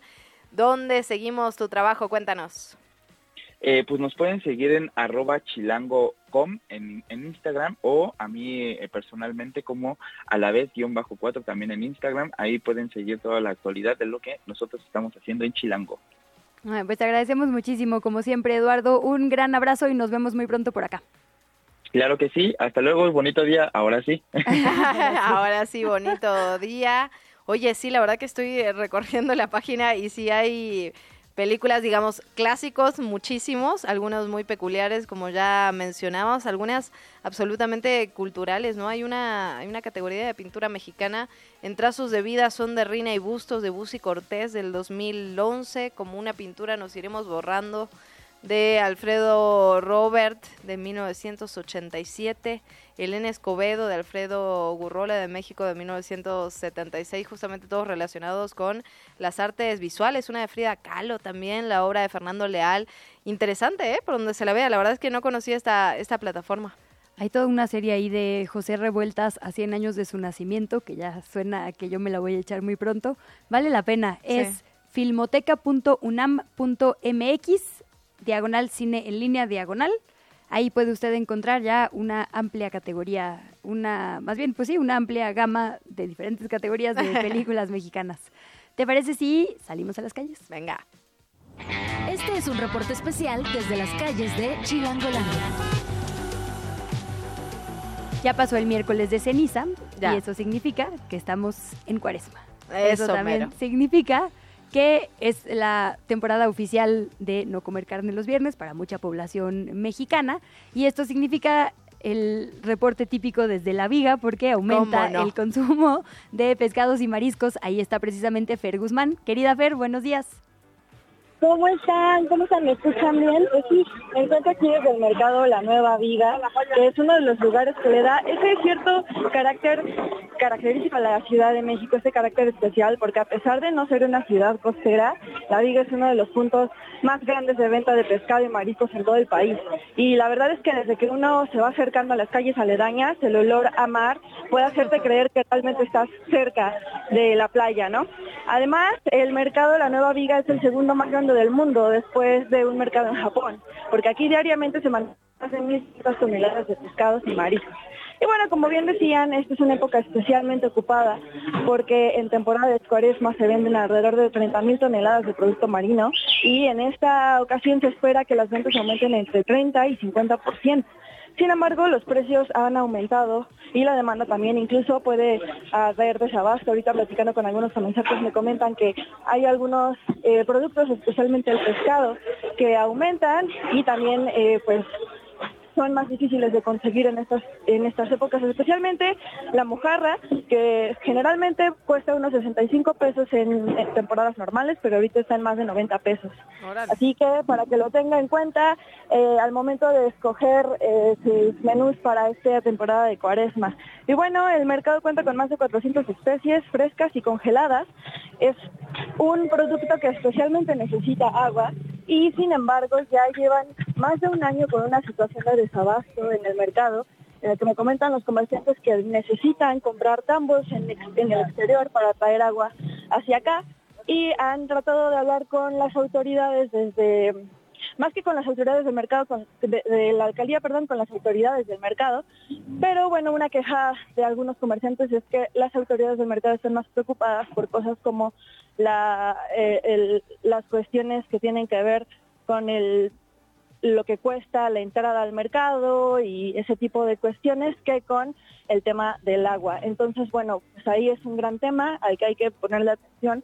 El desabasto de agua es algo que está, está afectándoles a los comerciantes y para que si usted tiene interés en venirse para acá a comprar un pescado o varios pescados o mariscos, hay algunos consejos que tanto los comerciantes como el gobierno de la ciudad le da para que pueda pues poner el ojo y checar que sea de la mejor calidad. Por ejemplo, fíjese que tenga los ojos firmes, brillantes, transparentes y la pupila oscura. También que las escamas estén muy brillantes y bien adheridas a la piel, que no tenga mal olor, que la cavidad abdominal esté sin vísceras y completamente limpia y bueno, que no haya agallas de, color rojo brillante ni húmedas y que no esté viscoso. Esos son algunos de los consejos que les podemos compartir para que tengan la mejor calidad sus productos en esta cuaresma. No, bueno, muy, muy gráficos además. Quería ver este, este reporte que nos das para consumir, digamos, eh, productos de pescados y mariscos de calidad. Oye, cuéntanos, hay mucha gente, o sea, tenía, es muy temprano, son las 8 de la mañana con 40 minutos, pero se escucha un bullicio atrás tuyo digno de mercado chilango. Hay, hay mucha gente en este momento, hay muchas personas que han ido a comprar. ¿Cómo les ha ido de, de venta este año a los comerciantes? Las ventas han estado muy bien, eh, me comentan. Eh, además de que últimamente dicen que ha habido muchísimo morbo por parte de turistas. Eh, lo que hace que evidentemente pues se generen más más ventas a lo largo del año, no solamente en esta temporada. Este, ahorita el bullicio se debe a que pues están a punto de abrir el mercado para todos los comensales y compradores, por lo que ya sabes, están los carritos, los diablitos, pasando como locos con grandes cargamentos porque es un mercado enorme. Este, así que a eso se debe tanto bullicio. Hay muchísimas personas trabajando en este momento que seguramente se levantaron desde muchísimas horas atrás y bueno, comenzando su jornada laboral. Y también otro detalle que es interesante es, hay mucha presencia de personas migrantes eh, trabajando aquí, hablando con sus jefes, poniéndose de acuerdo eh, y pues bueno, incorporándose a la vida laboral del mercado La Viga. Pues muchísimas gracias, Fer, por todas estas recomendaciones y por este tour por el mercado La Nueva Viga. Nos daremos una vuelta sin duda en algún momento de esta temporada. Es una parada obligada para chilangas y chilangos. Están además todos los restaurantes aledaños con muy buenos cócteles y muy bueno, no voy a decir más, pero bueno, con muy buenos acompañamientos eh, de bebida también. Entonces, por allá vale la pena darse una vuelta. Gracias, Fer. Gracias a ustedes. Un abrazo. Un abrazo. La salud Manos. Con el doctor Mauricio Rodríguez de la UNAM. 8 de la mañana, 42 minutos, momento de hablar de salud, martes de hablar de salud, como siempre, con el doctor Mau Rodríguez. Doctor, ¿cómo está? ¿Cómo están, Luciana, Luisa? Muy buenos días, saludos al auditorio. Bienvenido, doctor Mau. Pues aprovechando este balón que nos deja en movimiento, Fer, eh, con esto de la escasez de agua y lo que implica para los alimentos, para la higiene personal, para las compras que hacemos. ¿Qué recomendaciones justo en esta época de cuaresma y de clima indescifrable? Sí. pues lo primero es reconocer que, la, vulnerabilidad hídrica, así se llama técnicamente, tiene repercusiones en la salud muy importantes. Eh, hay estimaciones gravísimas de que pues, al parecer como cuatro mil millones de personas, que sería como dos tercios de la población de todo el mundo, tienen escasez de agua durante al menos un mes al año, ¿no? Que son es uno de los indicadores que se, que se utiliza más, más fuerte.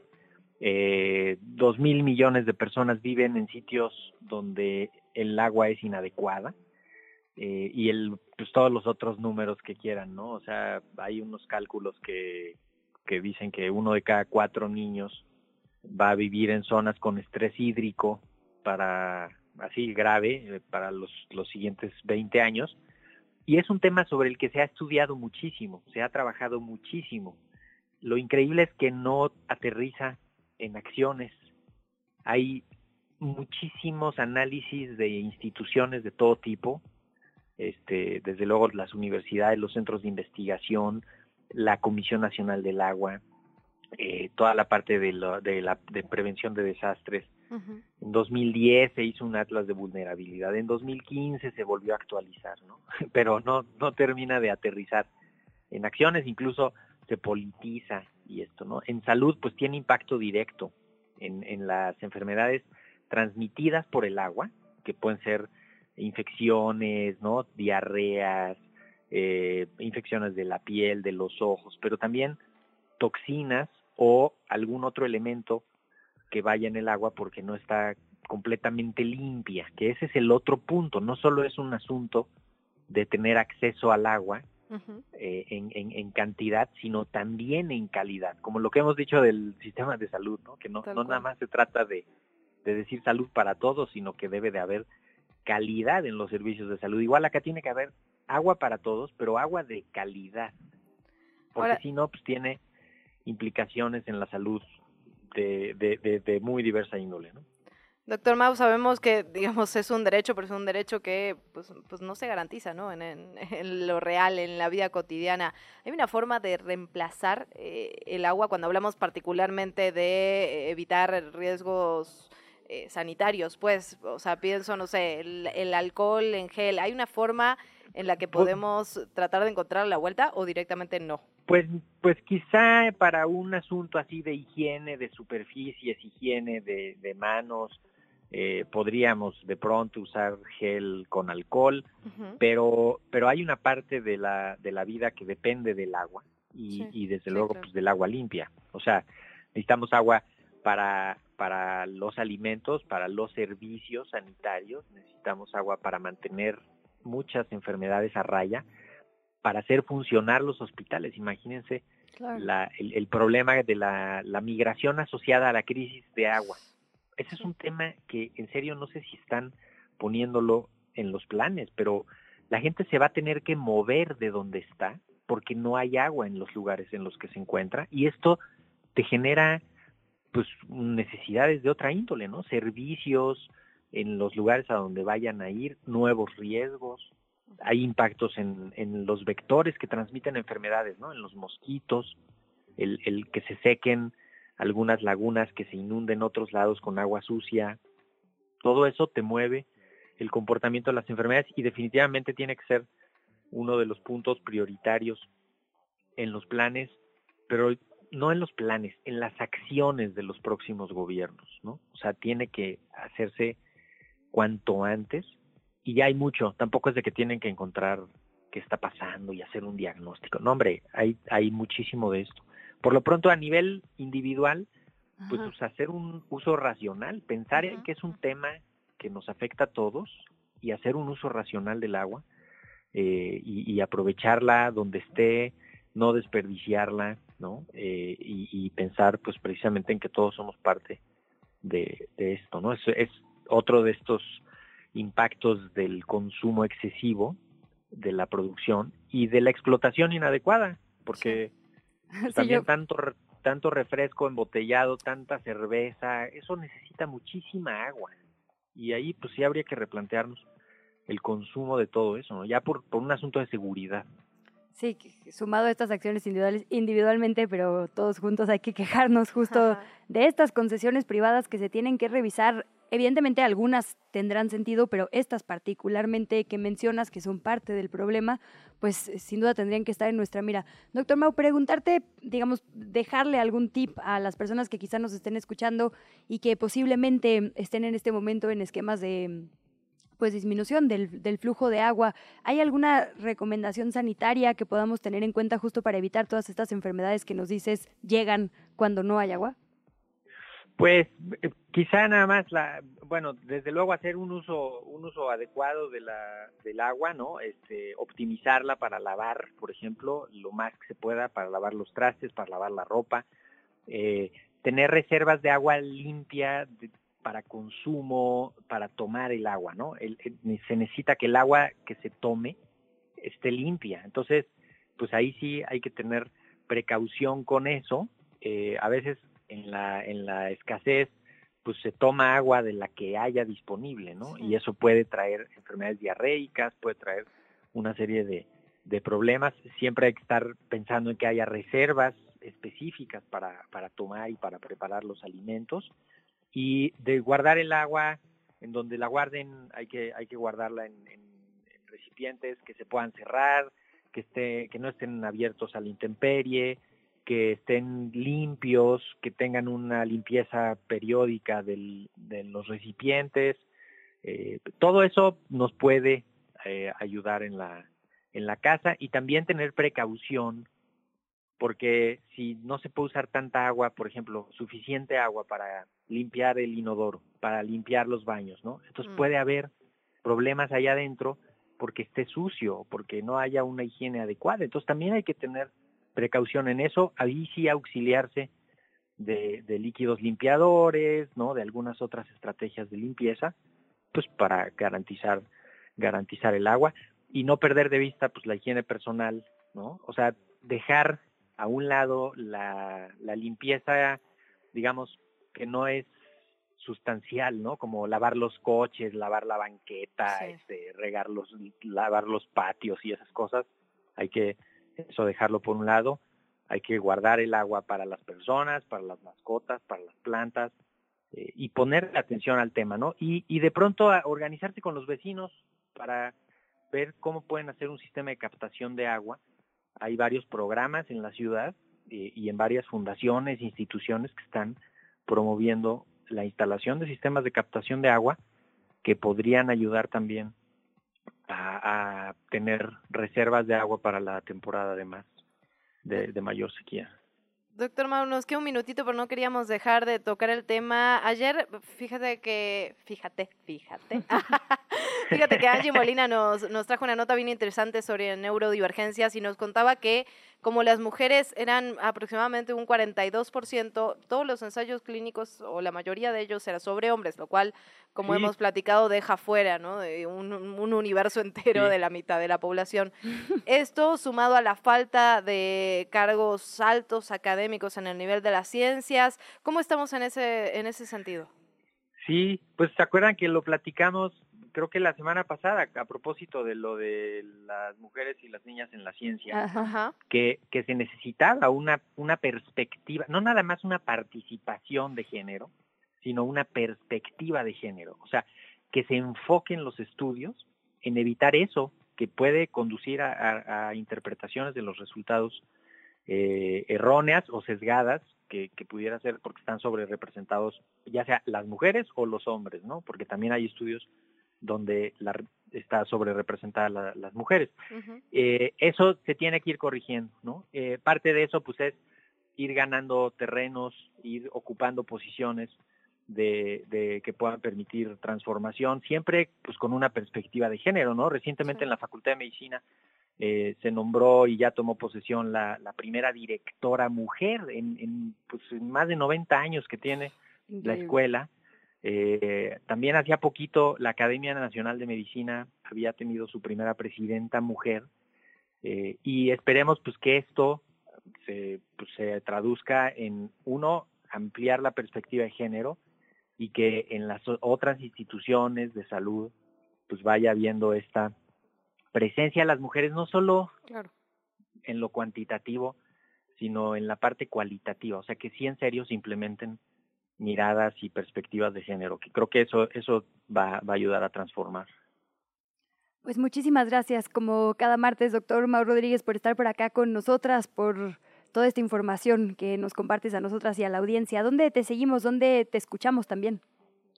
Sí, pues hoy, bueno, todos los martes a las 6 de la tarde, Radio UNAM, ya saben, 96.1 FM. Hoy voy a hablar sobre la genómica en psiquiatría con el doctor Humberto Nicolini, un tema súper interesante.